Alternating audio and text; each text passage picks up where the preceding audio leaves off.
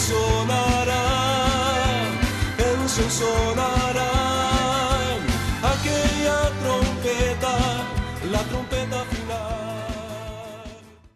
La Iglesia de Cristo de los Ministerios Llamada Final en Phoenix, Arizona, presenta su programa Llamada Final. Conscientes de que vivimos los últimos tiempos y que la humanidad necesita escuchar la verdad eterna de Dios, presentamos el siguiente programa con el pastor José Arriaga. Con ustedes, el pastor José Arriaga con el mensaje de la palabra de Dios.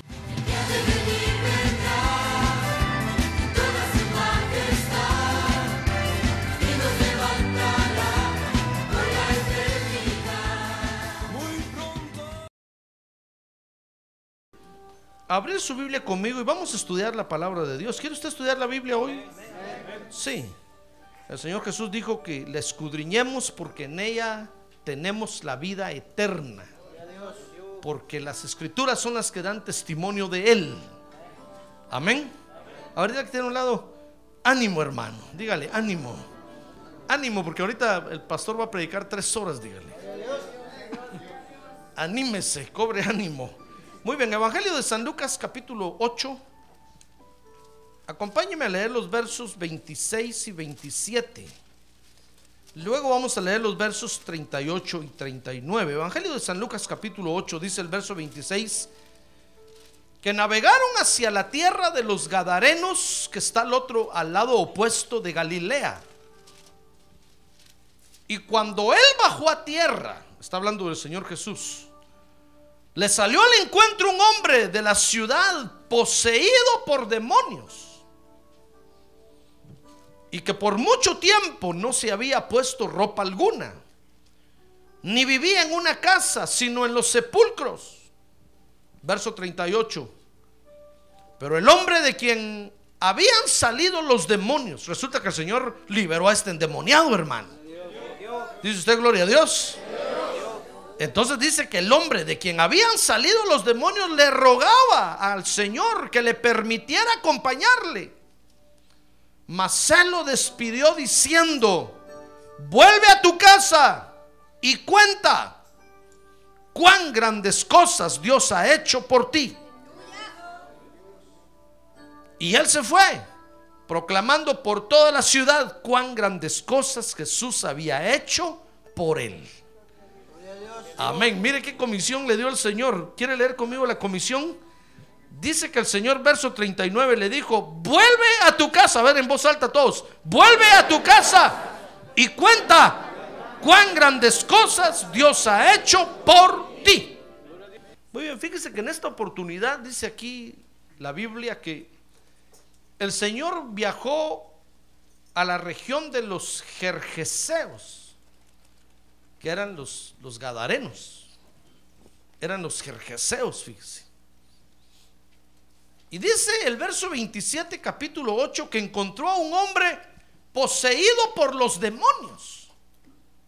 Es real que estos seres se meten dentro de la gente, hermano.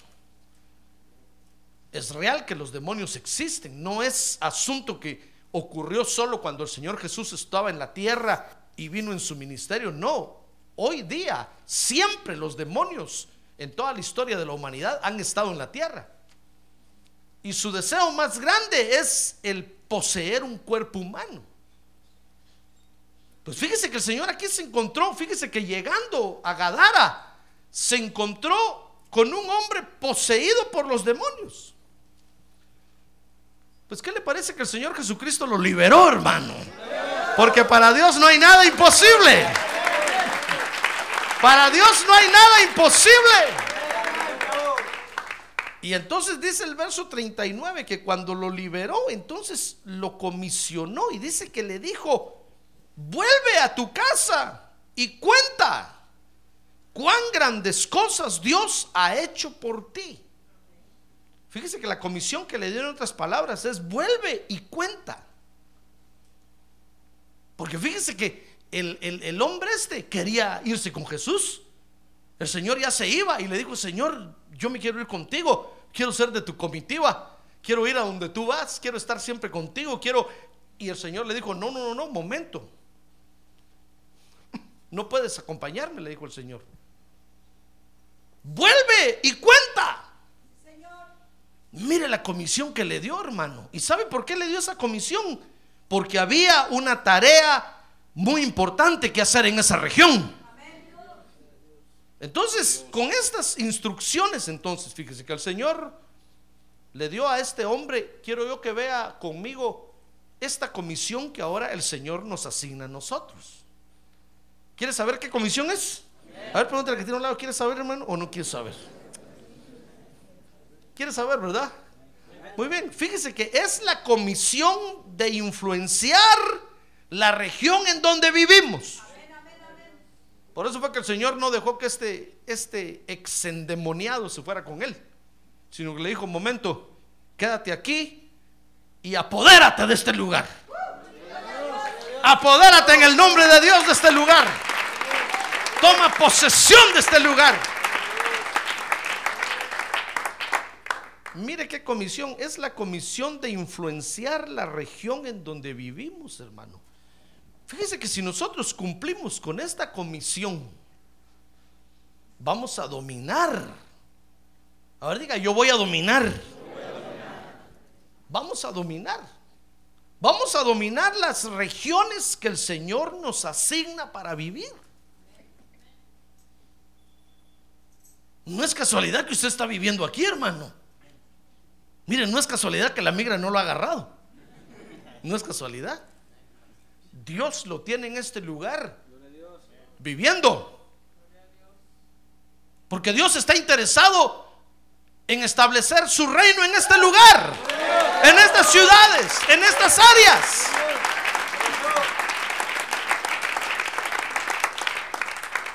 ¿Ya ve por qué Dios lo tiene aquí? Si era pastor, yo pensé que Dios me tenía aquí para ganar dolores.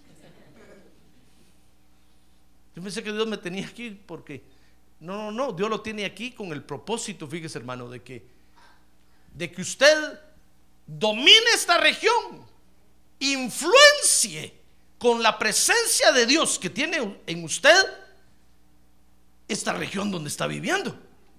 ¿Ya ve por qué? ¿Por qué el Señor no dejó que este exendemoniado se fuera? Le dijo, no, no, no, no, quédate. Vuelve y cuenta. Eso es todo lo que tienes que hacer. Dios, Dios no lo está mandando a usted a que le des siete vueltas al Parque Central de Phoenix, hermano. Ni que vaya a, sonarle el pandero en la cabeza a la gobernadora ya. No, no, no, no, no. Sencillamente, oiga lo que le dijo a este hombre. Vuelve y cuenta. Regrésate. Y dice que ese hombre se regresó y a todo el que encontraba en el camino le contaba, le contaba lo que el Señor había hecho en él. A todos, a todos, a todos, a todos, a todos. ¡Ah, gloria a Dios! A ver, diga, gloria a Dios. Porque fíjese, hermano, que Dios asigna regiones para que cada creación domine. Desde que Dios empezó a crear, Dios empezó a asignarle regiones a cada creación, hermano y se las asignaba para que dominaran aquella región. Por ejemplo, dice el Génesis 1.28 que al primer Adán le dio la tierra. Mire conmigo. Génesis 1.28. Dice, y los bendijo Dios y les dijo, sed fecundos y multiplicaos, llenad la tierra y sojuzgadla. Ejerced dominio sobre los peces. Ahí está, mire. Ya ve que le dio una región le dio un lugar de su habitación y le dijo, ejerzan dominio sobre los peces del mar, sobre las aves del cielo y sobre todo ser viviente que se mueve sobre la tierra. Este es un asunto de dominar, hermano. Por eso el apóstol Pablo decía, miren hermanos, a mí todas las cosas me son permitidas hacer como ser humano que soy, como pecador que soy. Pero entonces él decía, pero yo no me dejaré dominar por ninguna cosa. Porque aquí o usted domina o lo dominan. Entonces el Señor, fíjese, empezó a crear y comenzó a asignar regiones para que sus creaciones dominaran, hermano. Por eso no se deje dominar. Ahorita que tiene un lado, no se deje dominar, hermano. No se deje dominar por el vicio, por el odio, por el rencor. No se deje dominar por, por las mañas. Ahora que tiene un lado mañoso. Con mi permiso, dígale. No se va a enojar.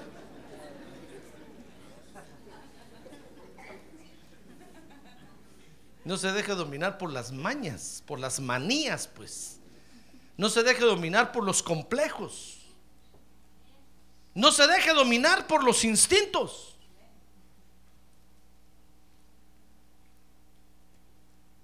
Nosotros tenemos que dominar todo eso, hermano.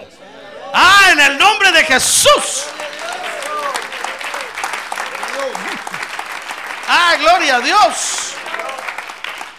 Pues, ¿qué le parece que entonces, fíjese, al primer Adán le dio la tierra para dominarla? Dice Génesis 2.15 ahora, que al segundo Adán, ¿sabe qué le dio al segundo Adán? El huerto. Dice que entonces el Señor tomó al hombre que había creado y lo puso en el huerto del Edén. Mire, a este segundo Adán ya le dio un lugar más chiquito, solo el huerto, para que lo cultivara y lo cuidara. Al primer Adán le dio una región grandota, toda la tierra. No me pregunte de qué tierra está hablando, no está hablando del planeta este tierra. Y al segundo Adán entonces le dijo, a ver, segundo Adán, vente para acá. Eres un Adán material, te voy a poner y le dio el huerto. Y, y el segundo Adán lo tenía que dominar. Dice Génesis 17:8, por ejemplo, que Abraham le dio la tierra de Canaán. Dice, y te daré a ti y a tu descendencia, le dijo, desde después de ti la tierra de tus peregrinaciones, toda la tierra de Canaán, como posesión perpetua, y yo seré su Dios. Era la promesa que le había dado a Abraham, la de, la de darle la tierra de Canaán para que la dominara.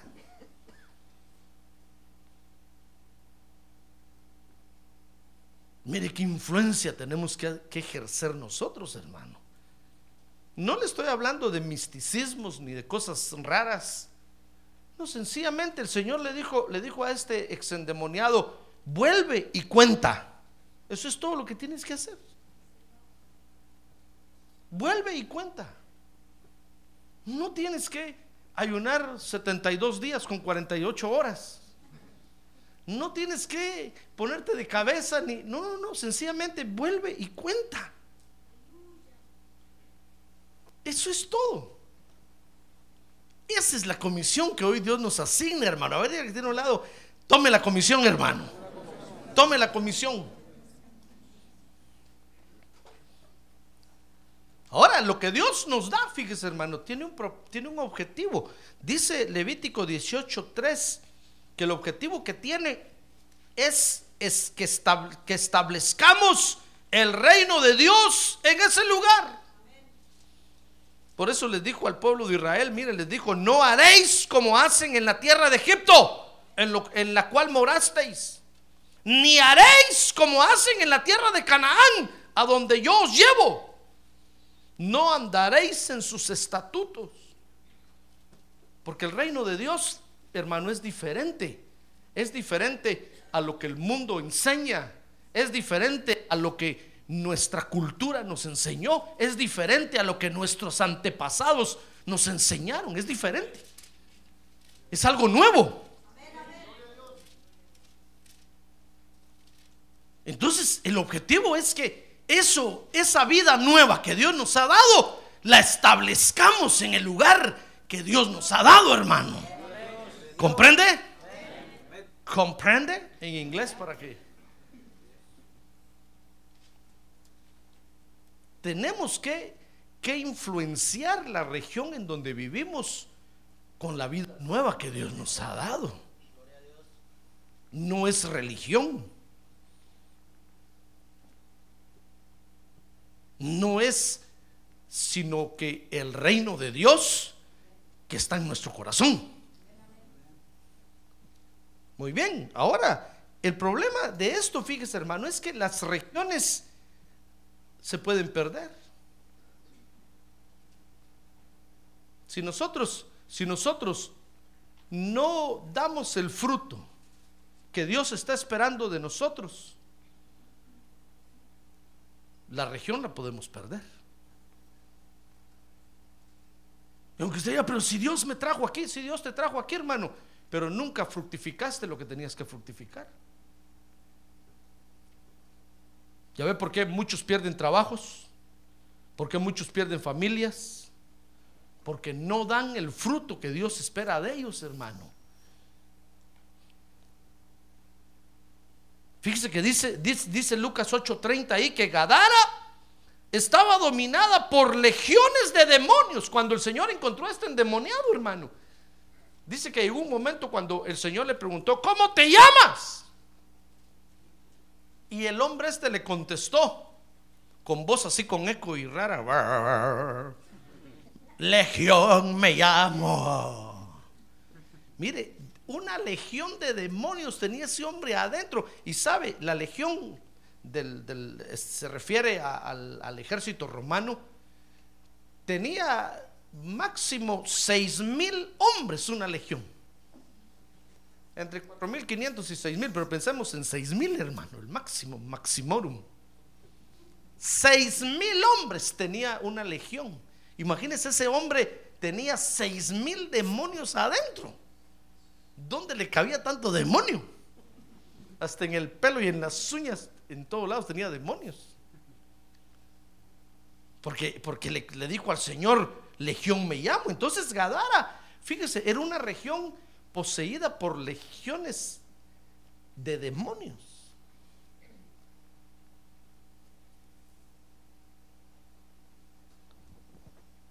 Ahora, el primer Adán tiene regiones que está recuperando.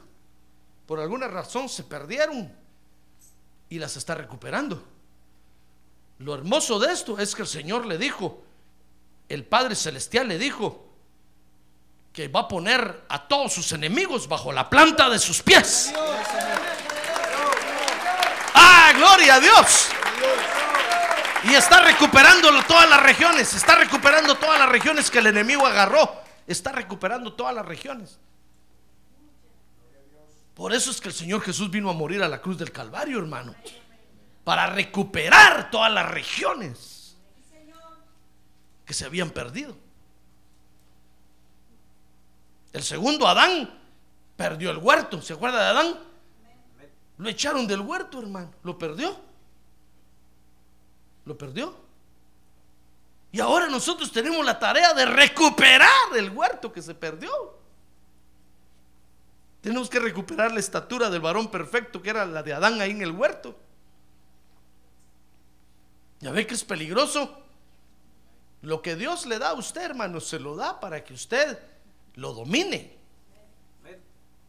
Si usted no lo domina, lo va a perder.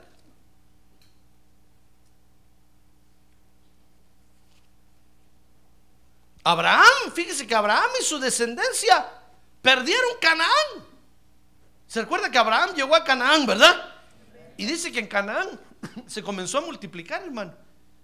Pero, pero dice que su, su nieto, Jacob, un día empezó a llorar ahí en Canaán, a decir que feo aquí, solo desierto. No hay que comer, no hay agua que beber. Y entonces dice que se fue a Egipto. Dice que con 70 miembros de su familia se fueron a Egipto. Y se quedaron viviendo en Egipto 440 años. Solo iban a traer comida. ¿Se acuerdan que estaba José, verdad? Y se quedaron 400 años, hermano. ¿Qué le parece? Sospecho con el don de la sospecha que algo así le pasó a usted. Tal vez usted dijo, voy a ir a los United States solo a trabajar un año. Ya lleva 10 años aquí, hermano, y no se ha ido. Mire, entonces, fíjese que por, por, el lamento de Jacob, perdieron Canaán. Y entonces Dios levantó a Moisés, ¿se acuerda de eso, verdad? Y, los, y mandó a Moisés a, sacar a, Israel de Egipto. Y entonces le, dijo a Moisés, vete, porque, porque tienen que regresar a la tierra que yo les di. Es cierto que la perdieron, pero la tienen que recuperar. En esa tierra yo quiero que moren, en esa tierra yo quiero que se desarrollen como nación.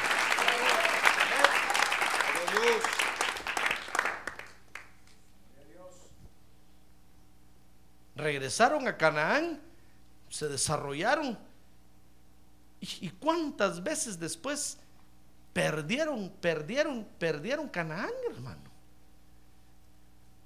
Por lo menos dicen los, los- guías de turistas ahí, en- ahí en Jerusalén que Jerusalén ha sido conquistada 23 o 24 veces. Imagínense cuántas veces pierden Canaán y pierden y, y- y- y después lo, la habían perdido, habían perdido el territorio totalmente. Pero en 1948 la ONU decretó que les devolvieran su territorio. Si no, no lo hubieran recuperado. Israel regresó a su territorio y mire, ya lo están perdiendo otra vez. Los cananeos feos ya se les están metiendo y cada vez les roban más territorio. Cada vez les roban, ahora ya casi les roban toda Jerusalén. Y ya lo están perdiendo otra vez. Porque no quieren fructificar para Dios. Entonces las regiones que Dios nos asigna, fíjese hermano, las podemos perder. Ahora dígale que tiene un lado, usted puede perder, hermano. No, no, pero dígale con ganas, usted puede perder. No tenga miedo. Usted puede perder si no da el fruto que Dios espera de usted. Si Dios le da un trabajo a usted, es para que usted domine. Pero si usted no domina y no fructifica, lo va a perder, hermano. Y el enemigo lo va a agarrar. Y cuando usted venga, Dios, dame un trabajo, dice, pero si te acabo de dar uno, ¿qué lo hiciste? ¿Te lo comiste o qué? Señor, ya no lo tengo, lo perdí. Sí, pero si yo te di esa región para que la dominaras.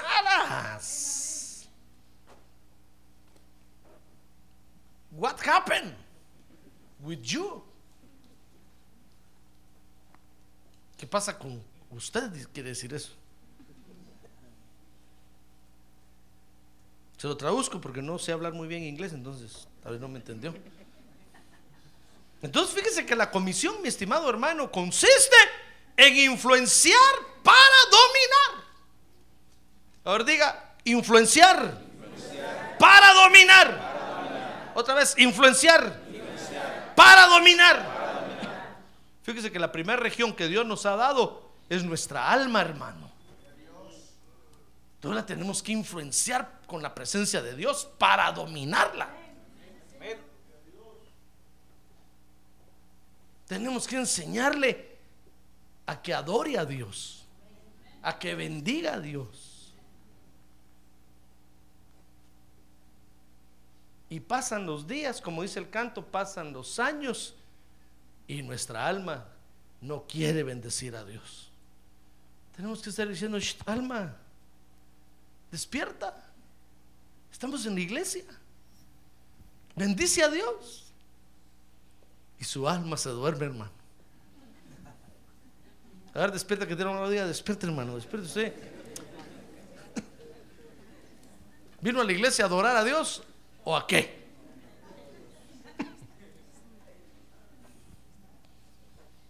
Dice, mire, dice Mateo 25, 29. Ve, Lea ese verso conmigo, hermano. Ahí el Señor Jesús habló de una ley que hay en, en su reino. Y dice, porque a todo el que tiene más se le dará. Y tendrán abundancia. Pero al que no tiene, aún lo que tiene.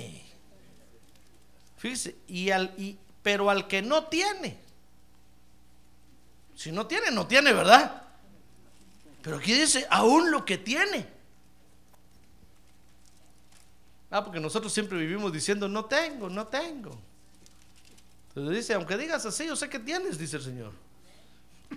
Pues aún lo que tienes, dice entonces ahí, se le quitará. Y usted puede ver muchos ejemplos eh, en parábolas donde el Señor habló de quitarle, eh, quitar los talentos, quitar los terrenos, quitar a los que no producen nada, hermano. Porque Dios asigna regiones para que influenciemos, para dominar y entonces podamos entregarle fruto a Dios. Pero si no damos el fruto, entonces aún lo que, lo que decimos que no tenemos, hasta eso nos van a quitar, hermano, para dárselo al que está produciendo el fruto. ¿Comprende? Entonces, para cumplir con esta comisión, ¿tiene que, ¿quiere saber qué, qué hacer para cumplir con esta comisión? Le pregunto por qué se puso usted serio. Para, entonces, para cumplir con esta comisión, fíjese, en primer lugar, tenemos que saber en qué región vivimos. O tenemos que saber qué región es la que Dios nos ha dado, hermano. Mire conmigo Lucas 8:26. Comienza a estudiar conmigo ahí, pues. Lucas 8:26. Dice que navegaron Jesús y sus discípulos hacia la tierra de los Gadarenos, que está al lado opuesto de Galilea. Iba Jesús, fíjese, con sus discípulos. Eso quiere decir que el Evangelio va a descubrir la región que Dios nos ha dado, hermano.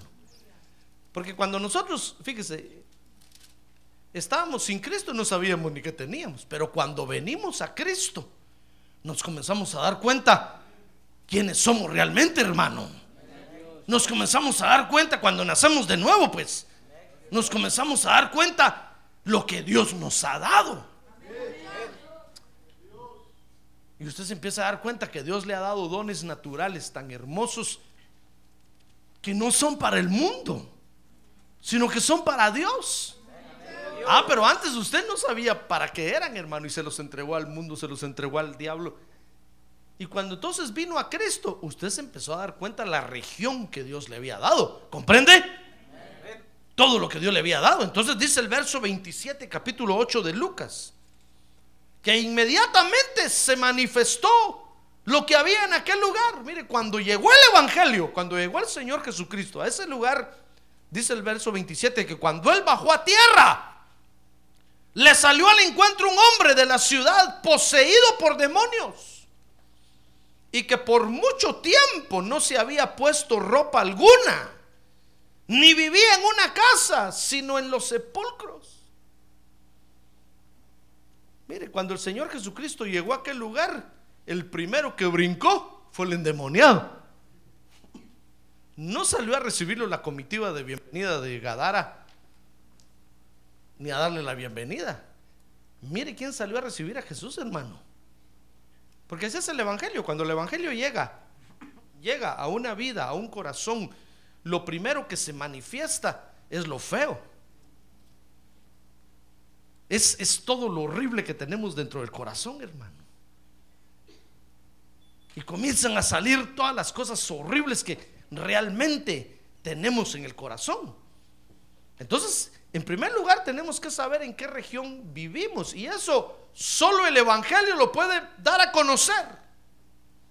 Solo las buenas nuevas, solo cuando el Señor Jesucristo llega a nuestro corazón, descubrimos realmente lo que Dios nos ha dado, hermano. Ah, gloria a Dios. Démosle un aplauso al Señor. Gloria a Dios. A ver, diga, gloria a Dios. Entonces, en segundo lugar, fíjese, tenemos que saber que en ese momento se va a iniciar una batalla. Se va a iniciar una batalla, hermano. Mire, cuando usted llega a un trabajo, fíjese, mientras usted no dice quién es, no pasa nada. Pero solamente usted dice, yo soy evangélico. Se, vuelve, le vuelve un problema, hermano. Unos lo empiezan a mirar mal antes todos lo saludaban y todos decían, me caes bien. Pero cuando usted dijo, sí, yo voy a la iglesia evangélica y adoro a Dios, y, en ese momento se manifestó lo que había en la región. Por eso, ¿quiere saber usted con quién vive? ¿Quiere saber usted quiénes lo, rodean? quiénes lo rodean? Hábleles de Cristo. Y entonces va a dar cuenta realmente quiénes son, hermano. ¿Comprende? Eso fue lo que le pasó a Jesús. Jesús puso un pie en la tierra de Gadara y ¡rum! apareció el endemoniado, poseído por una legión de demonios. mientras usted no dice que viene a la iglesia, mientras usted no dice que diezma, que ofrenda, mientras usted no dice que sirve en la iglesia, no pasa nada. Todos son sus cuates, sus amigos. Pero el día que usted le pone un rotulito a su carro atrás que dice Cristo vive, ese día todos ya lo empiezan a ver raro, hermano. ¿Y por qué pusiste eso ahí? Pues es que yo soy evangélico. Uy, dicen. Y empiezan a aparecer un montón de cosas raras ahí, hermano. Usted empieza a conocer realmente quién es amigo de Dios y quién es enemigo de Dios. Entonces se va a iniciar una batalla, se va a iniciar una batalla, hermano. Por eso muchos, fíjese, prefieren no decir nada. Dicen, no, yo soy creyente allá en la iglesia. Aquí en mi trabajo soy policía. Por ejemplo, es un ejemplo, hermano. Yo aquí no, aquí yo soy don fulano de tal. Allá en la iglesia soy el hermano Pepe. Aquí soy Mr. Joe.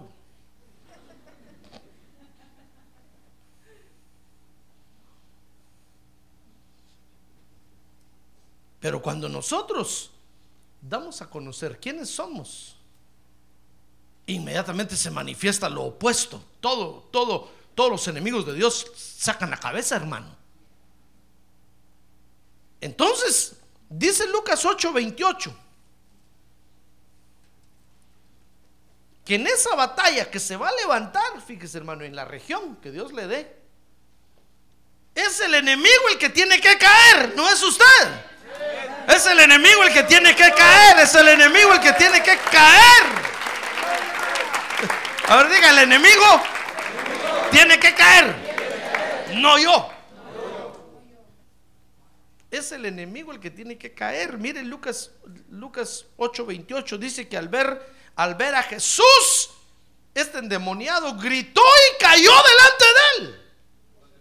Y dijo en alta voz, ¿qué tengo yo que ver contigo, Jesús, Hijo del Dios Altísimo? Te ruego que no me atormentes porque se había iniciado la batalla. Mire, dice el verso 29 que el Señor le mandaba al espíritu inmundo que saliera del hombre, pues muchas veces se había apoderado de él y estaba atado con cadenas y grillos y bajo guardia. Y a pesar de todo rompía las ataduras y era impelido por el demonio a los desiertos. Se dice ahí que vivía en el cementerio, hermano era el que asustaba a todos los que iban al cementerio. El primero de noviembre. Era el que se comía toda la comida que le dejaban a los muertecitos ahí. Este se la comía, hermano. Y todos llegaban y decían, oh, mi muerto se levantó y se tomó el, el, tequila.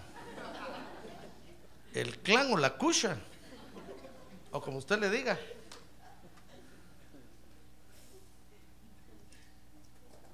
El licor de olla, el rompopo o rompope.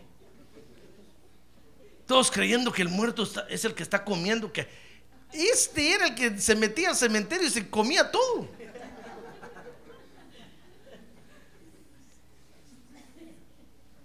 Dice que vivía en el cementerio, ¿sí o no? Sí, vivía en el cementerio, hermano. Pero ¿qué le parece que entonces se inició una batalla. Dice que el Señor lo reprendía. Pero ¿sabe quién cayó? ¿Jesús o el endemoniado? El endemoniado cayó, hermano. Comenzó una batalla, un estira y encoja. No, fuera tú, no, yo no, tú, fuera, fuera, fuera, fuera. Y ¡brum! cayó el endemoniado. ¡Ah, gloria a Dios!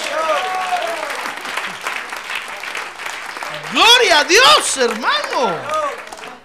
Es que el enemigo es el que tiene que caer. A ver, diga, el enemigo es el que tiene que caer. Por eso es que cantamos, está cayendo, oh, oh, está cayendo. Nosotros sabemos que está cayendo, está cayendo y va a caer. Va a caer, va a caer, va a caer.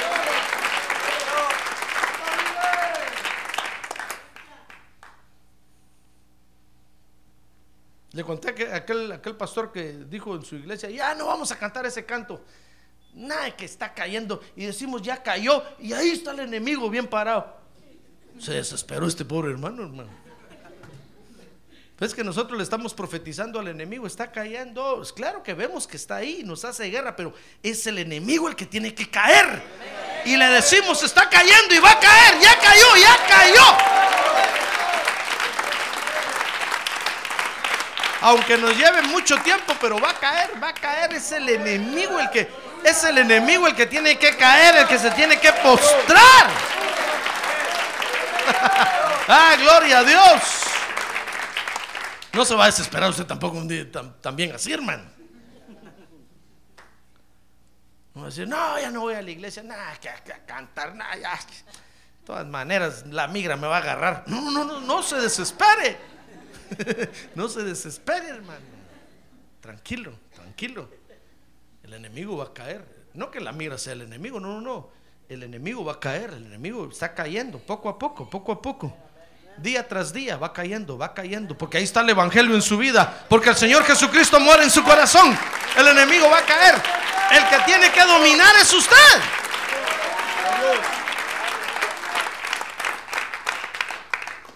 Mire, ya ve que se comenzó una batalla. Ah, es que en las regiones a donde, a donde, a donde vamos, o las regiones que Dios nos ha dado, se va a iniciar una batalla, hermano se va a iniciar una batalla. No puede usted decir, no, yo quiero, pero sin pelear. No se puede. Porque el nombre de nuestro Dios es Jehová de los ejércitos. Es un guerrero. Ah, gloria a Dios. Si usted es de los paz, de paz y amor, aquí no es su lugar, hermano. Porque aquí es de pelear y de guerrear. Es el enemigo el que tiene que caer postrado. A ver, otra vez es el enemigo el que tiene que caer postrado. Dice entonces 8, 28, 29 que se comenzó una gran batalla. Imagínense, no se iban los demonios y el Señor Jesús, Dios mismo, los estaba reprendiendo. Y no se iban. Dice que le empezaron a decirle, ¿por qué nos atormentas? Jesús le dijo, Hijo del Dios Altísimo, te ruego que no me atormentes. ¿Y por qué no se iba? Imagínense si los demonios a la orden del Señor ahí no se iban, que se van a ir si nosotros les decimos que vayan, hermano. Va a costar, lo que quiero decirle es que es una batalla. No crea usted que porque usted ya llegó al lugar las tinieblas salen. No, le van a resistir. Y va a tener usted que enfrentarlos y que reprenderlos. Va a tener que pelear. Mire qué batalla tan terrible. Y en esa batalla entonces el enemigo se tiene que identificar. Porque usted tiene que saber contra qué está peleando, hermano. Amén. Por ejemplo, si usted es de los que todos los días amanece triste, usted tiene que llegar a identificar ese enemigo. No es la tristeza, algo lo está poniendo triste. Pero en este tiempo, ya ve la hermana dice, ah". ¿Se acuerda del arbolito de Navidad? Ah". ¿Se acuerda del Santa Claus? Peor de los regalos. Ah", y se pone triste, melancólico, nostálgico. Solo quiere estar tomando chocolate todos los días. Mire, usted tiene que identificar a este enemigo. ¿Qué es eso que lo está poniendo así? Y entonces tiene que iniciar una batalla ahí, hermano, ¿comprende? Usted tiene que dominar eso en el nombre de Jesús.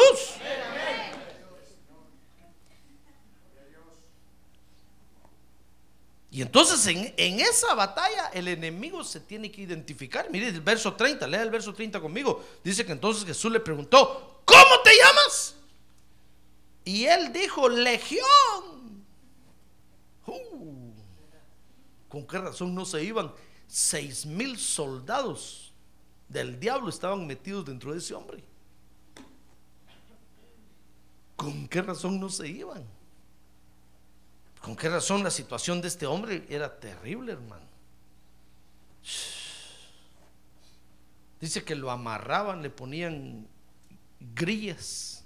No se llaman esposas esas cuestiones, se llaman grillas. Las esposas se enojan cuando le dicen esposas. Se, llaman grillas. Estaba engrietado, est- engrillado, estaba, estaba amarrado con cadenas. Y dice que rompía todo eso, hermano. Si seis mil demonios tenía, los que lo cuidaban no aguantaban. Y entonces dice que le dijo, legión. Entonces dice ahí el verso 30, porque muchos demonios habían entrado en él. Ya ve que hay gente rara en el mundo. No mire a nadie, míreme aquí. Hay gente rara en el mundo, hermano. Pero son raros porque están endemoniados. Y algunos con seis mil demonios adentro. Entonces en esa batalla, repito, el enemigo se identificó.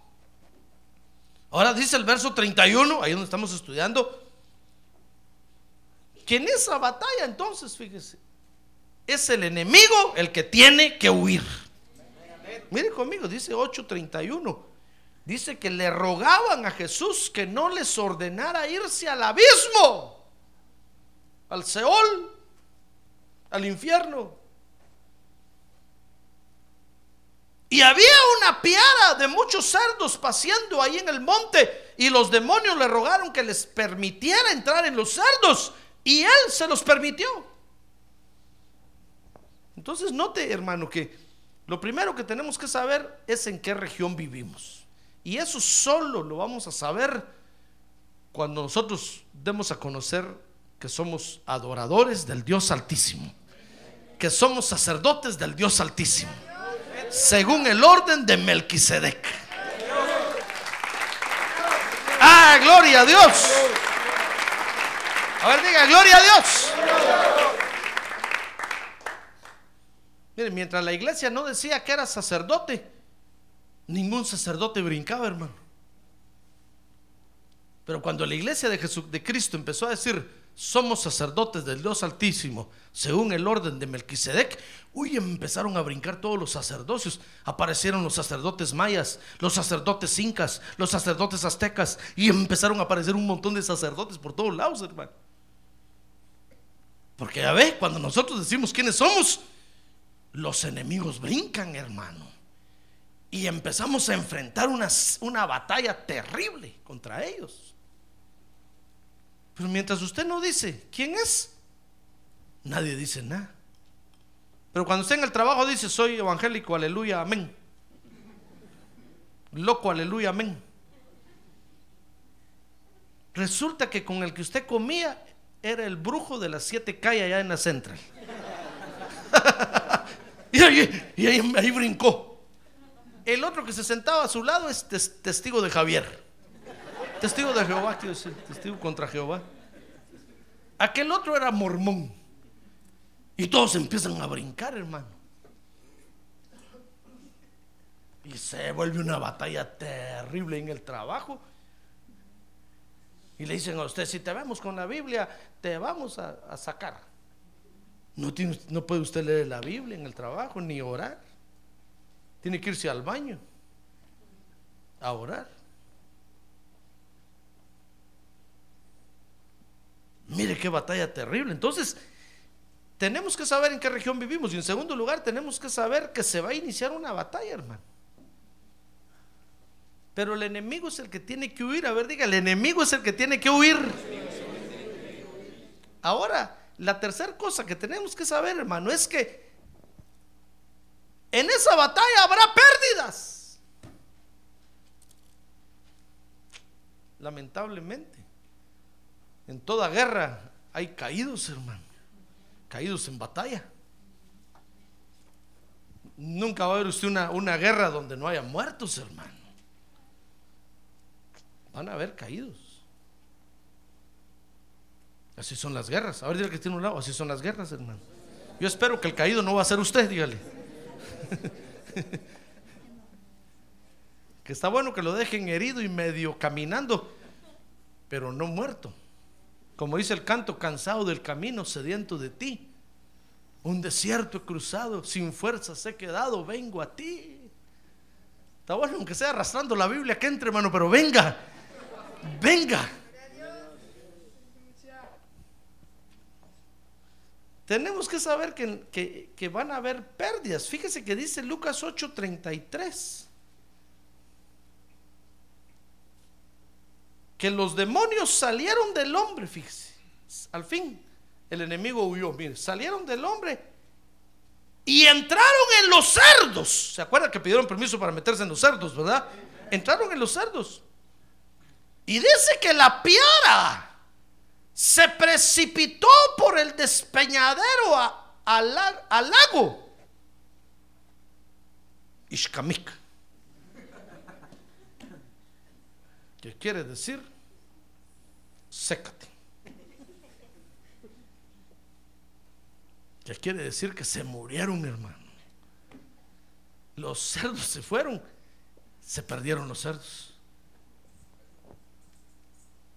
Entonces tenemos que saber que en esa batalla van a haber pérdidas, pero, pero la buena noticia que le tengo para usted, hermano, es que se va a perder lo que no sirve. Por eso cuando el Señor vio los cerdos, dijo, esos son animales inmundos. Y los discípulos le dijeron, Señor, chicharroncitos con limón. y el Señor le dijo, cállense ustedes, son animales inmundos. Entonces le dijo a los demonios, vayan y salieron los demonios, hermano, y se metieron en los cerdos. Y se despeñaron, se despeñaron, se dice, ¿verdad? Los cerdos se mataron. Para más los cerdos prefirieron morir que estar con seis mil demonios adentro, hermano. Van a haber pérdidas, pero las pérdidas que, que vamos a tener Fíjese, hermano, que van a ser pérdidas de lo que no sirve. Y Dios nos va a dar la victoria. ¡Ah, gloria a Dios! Dios nos va a dar la victoria. Por eso no tenga usted miedo de decir quién es, hermano. Cuando usted llegue a un lugar, identifíquese inmediatamente, saque sus credenciales y diga, mire, yo soy adorador del Dios Altísimo, soy sacerdote del Dios Altísimo. Y entonces van a brincar los enemigos y usted va a empezar la batalla. Ah, gloria a Dios. Y al final usted va a ser el victorioso.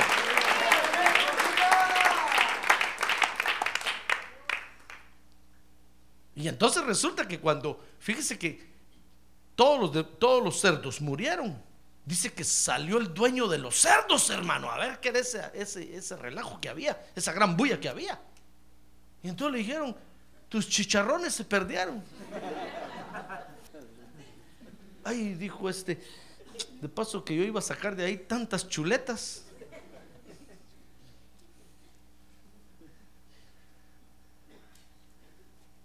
Mire, hermano, y sabe, entonces dice que salieron todos los hombres de la ciudad de Gadara y le dieron a Jesús.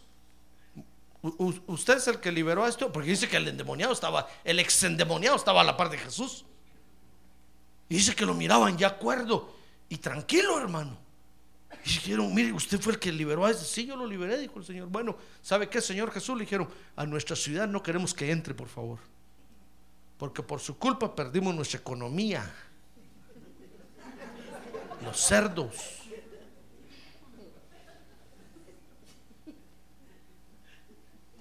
los cerdos era, era, era su lugar, era, era, era su trabajo, pues, su economía. Y los habían perdido, hermano. Entonces el Señor dice que les dijo, bueno, está bueno, si no quieren, si no quieren el bien que yo les traigo y prefieren a los cerdos, está bueno, les dijo, me voy. Entonces dice que se fue. Entonces el endemoniado le dijo, yo me voy contigo. Entonces fue cuando el Señor le dijo, no, no, no, no te vengas conmigo. Mejor vuelve Vuelve y cuenta. Vuelve y cuenta, ¿sabe? Porque al Señor no lo dejaron entrar. Entonces el Señor dijo, a este sí lo van a dejar entrar. Y con esto yo voy a hacer maravillas allá adentro. ¡Ah, gloria a Dios! A ver, diga, gloria a Dios. Mire, por eso es importante esta comisión, hermano. Porque hay regiones, hay regiones, fíjese, donde, donde al Señor Jesús no lo dejan entrar. Pero a usted sí lo van a dejar entrar, hermano. ¿Se acuerda de aquella muchacha hebrea que trabajaba en la casa del general? Ahí estaba la muchacha. Mire, fíjese que Eliseo no podía entrar a esa casa. Ningún profeta podía entrar a esa casa. Pero esta muchacha sí pudo entrar. Un día fue a, fue a tocar el timbre, le digo, señora, ¿no quiere que la ayude? Sí, ¿cómo no? Le dijo, ven, pasa adelante. ¿Tienes papeles? No, no tengo. Bueno, no importa, aquí, ¿qué vas a trabajar? Le dijo. A ver, ayúdame aquí. Que si ahí se enteró esta hebrea que el general, el gran general Naamán, mire a dónde fue a trabajar. A la casa del general de los ejércitos del rey de, Asiria. Mire dónde fue a pedir trabajo. Como que usted fuera a pedir trabajo hoy con la gobernadora Janet Napolitán. Y usted llegara sin querer, queriendo, toca el timbre, timbre busco trabajo, pase adelante, pues, entre. Y después se entera que es la casa de la gobernadora, hermano. Y ya estando allá dentro de la casa, un día estaba sacudiendo la hebrea. Y entonces eh, oyó que el, el general y su esposa se estaban peleando. Entonces dijo que, limpiando así.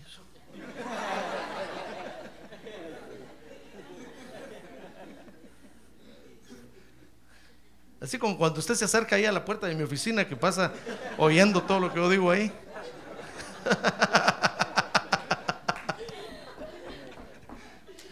un día yo llamé a la oficina a un hermano y le llamé la atención, hermano. Y, dice, y al rato venía mi esposa. ¿Qué pasó? ¿Qué pasó? ¿Por qué nada? Le dije, nada. Solo tuve que poner en disciplina este fulano. Me dijo, todos los hermanos que estaban aquí salieron corriendo, me dijo.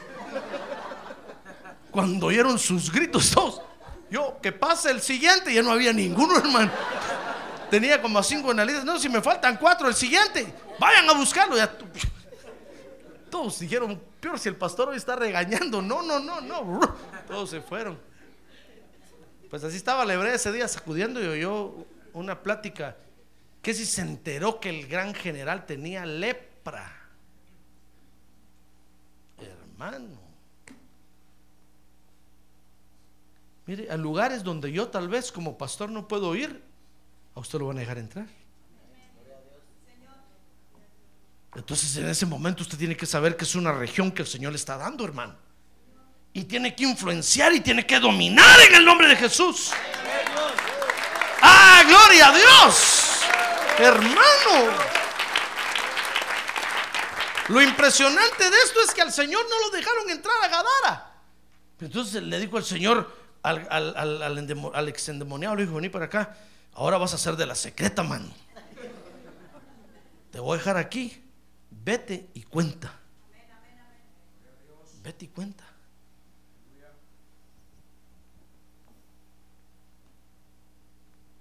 Una vez, una vez eh, me envió a decir un hombre, ustedes, los evangélicos, iglesieros, que se encierran en cuatro paredes, ¿Por qué no van allá al, al, al paralelo 10-20? Todos los musulmanes ahí se están muriendo sin Cristo. Yo dije, ¿y este abusivo quién es? ¿Qué si es un ex, ex musulmán? Perdón por el inglés, ya se me traba la lengua, hermano. Es un ex musulmán, es un musulmán que se convirtió al cristianismo. ¿Y qué le parece que me manda invitar a mí que vaya allá? donde, está, donde matan a los predicadores.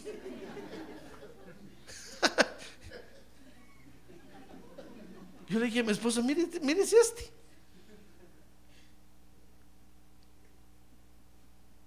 Yo le mandé a decir, mira hermano, el Señor te salvó a ti para que tú vayas allá, no yo.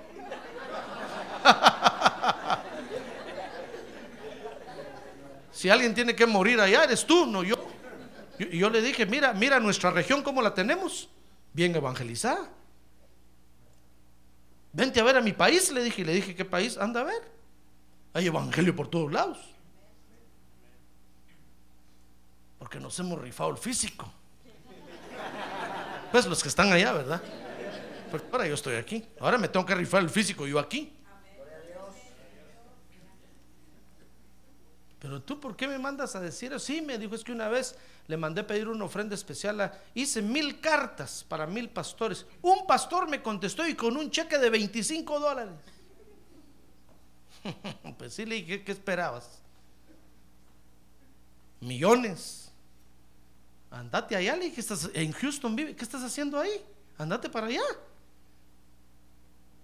Vos sos el que tenés que estar allá, le dije. Andaba la vida por los tuyos. Yo no. ¿De qué cuenta? Ay, hermano. El Señor salvó a este para que se meta entre los musulmanes y los evangelice. ¿No cree usted? Pero voy a ir yo, que no sé nada de los musulmanes. Me van a ver ahí, van a decir, ¿y usted qué anda haciendo aquí? Al nada más poner un pie me van a matar. Pero a ese entra camuflajeado, na- nadie lo ve, hasta la cara de ellos tiene. Van a decir, este es de los nuestros, mucha. Eh, entrar. Entonces hay lugares, fíjese, donde usted va a entrar, donde no puede entrar. Fíjese, cuando estaba estudiando en la universidad, después de una vigilia, me puse a tomar una taza de café ahí con unos hermanos. Entonces yo, le, yo le dije, le dije a unos hermanos, yo ya no quiero seguir estudiando en la universidad. Yo lo que quiero es estar en la iglesia, servirle a Dios. ¿Qué, qué estoy haciendo en la universidad?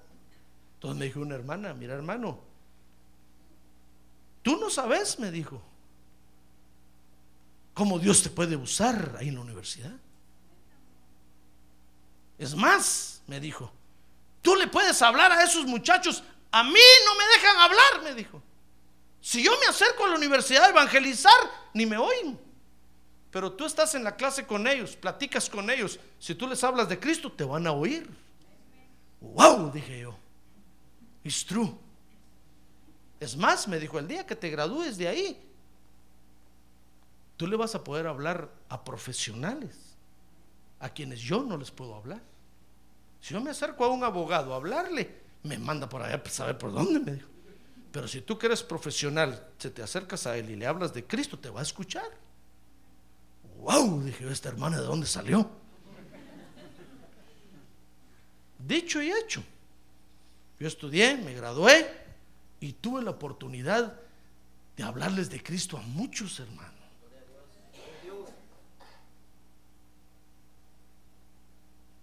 Y fíjese que un día de estos me pasó algo curioso. Me empecé a acordar de un mi amigo que tuve yo en la universidad. Porque siempre que yo llegaba a, estudiar a la universidad y estaba un rato ahí en el patio platicando con... Este llegaba y se me acercaba y se ponía a hablar conmigo.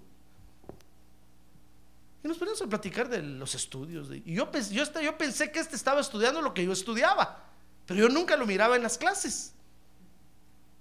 Y un día de estos me empecé a acordar de él, hermano, y le dije, Señor, ¿te acuerdas de aquel mi amigo? Pero si lo mataron. Pues sí, Señor, ten misericordia de él, por favor, donde quiera que esté, que le lleven tu palabra. No sé por qué, pero siempre me buscaba. Y este era muy famoso en la universidad, porque además de estar estudiando ahí, jugaba fútbol en la liga profesional. Entonces todos los muchachos lo conocían. Fíjese que el lunes cuando llegábamos, hermano, todos empezaban a hablar. ¿No, viste el partido ayer? El gol que metió este. Y, yo, yo les decía, no, yo estuve en la iglesia. Ah, decían, nosotros ya sabemos que vos, aleluya en la iglesia. No, pero el gol, hubieras visto cómo jugó este de bien y todos se le tiraban encima y, y y era famoso. Pero este, fíjese que hacía un lado a todos y me buscaba a mí. Y se ponía a hablar conmigo. Yo, yo no sé por qué. Pues en ese tiempo yo no entendía, pero yo entendía que era mi compañero y por eso me buscaba. Hasta me buscaba para que estudiáramos juntos y todo. ¿Qué es entonces? ¿Qué le parece, hermano? Que un día lo encontré. Y es un gran predicador del Evangelio. ¡Ah, gloria a Dios, hermano!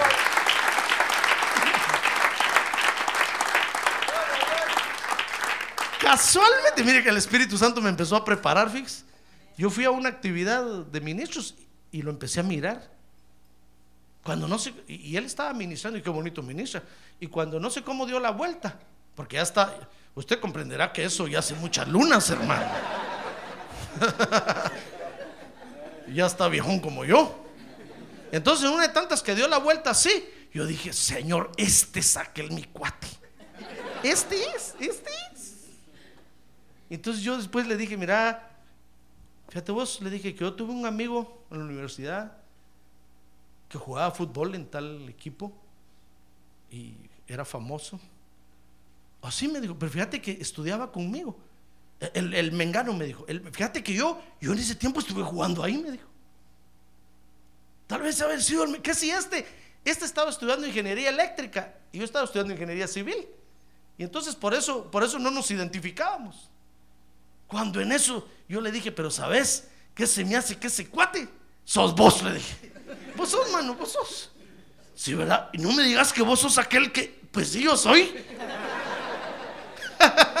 Hermano, ¿qué le parece que los papás de este eran evangélicos? Y este de niño había ido a la iglesia, pero ya en la universidad se había vuelto medio guerrillero y pandiero y de todo.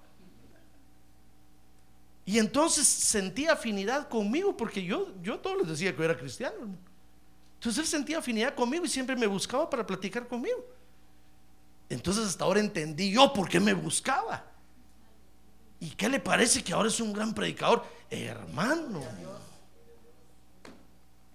yo me gradué tuve la oportunidad de dirigir un grupo de profesionales. Habían abogados, médicos, habían de todos ahí. Entonces yo me acordé ese día a que hermana tenía razón.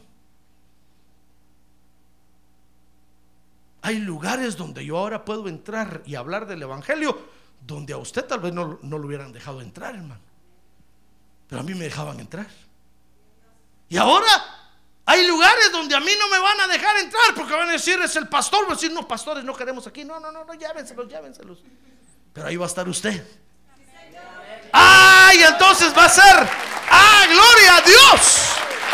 Va a ser el que va a entrar y va a dominar.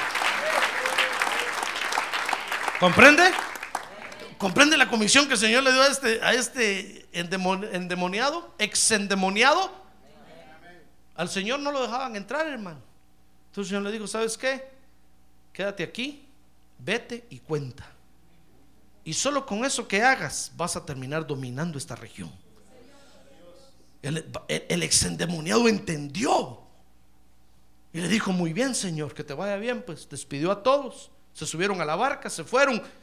Y el ex endemoniado se vistió bien, porque dice que estaba desnudo. Leyó eso, ¿verdad? Se vistió bien y entonces entró y dice que se fue contándole a todos las maravillas que Dios había hecho en él. ¡Ah, gloria a Dios! Ahora diga, gloria a Dios. Por eso, mi estimado hermano, yo termino diciéndole, porque ya lo veo que se duerme, que esa es la comisión de Dios hoy para usted. ¿Dónde trabaja usted? No, no me diga, no me diga. Pero si yo voy ahí y, me presento y digo, soy el pastor José Arrega, quiero orar por ustedes, me van a decir, no, la iglesia, no, fuera. Pero si usted llega con su, con su martillo y, su, y sus clavos, hermano, con su cajita de trabajo, a usted se lo dejan entrar. Y de repente va a haber la oportunidad y usted va a decir, miren, yo le oro al Dios Todopoderoso ¿Quieren que ore por ustedes? Y ahí va a ser una bomba para todos ahí, hermano. Y Dios lo va a usar para salvar muchas almas ahí. Amén. Amén. Cierre sus ojos, hermano. Cierre sus ojos. Así como el Señor usó a aquella mujer hebrea en la casa del gran general Naamán. Ningún hebreo podía entrar ahí, mucho menos hablarles del Dios de Israel si eran enemigos de Israel. Pero esta mujer hebrea pudo entrar. Y donde no dejaban entrar al Señor Jesucristo, ahí entró. Y el gran general Naamán, el sirio, terminó zambulléndose siete veces en el Jordán y terminó sano.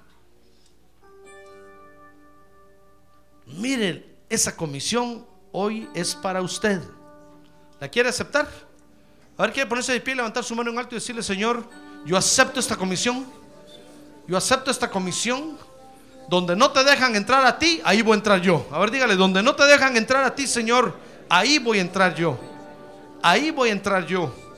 Y ahí voy a, a contar las maravillas que tú has hecho por mí. Ahí voy a hablar las maravillas de las que tú haces en la iglesia, en todos lados donde te mueves.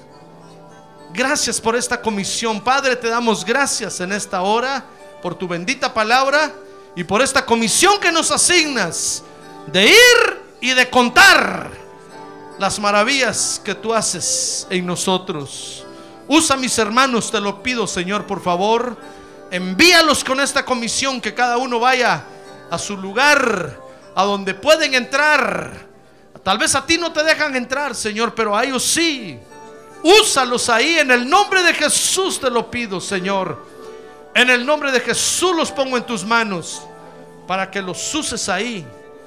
En el nombre de Jesús.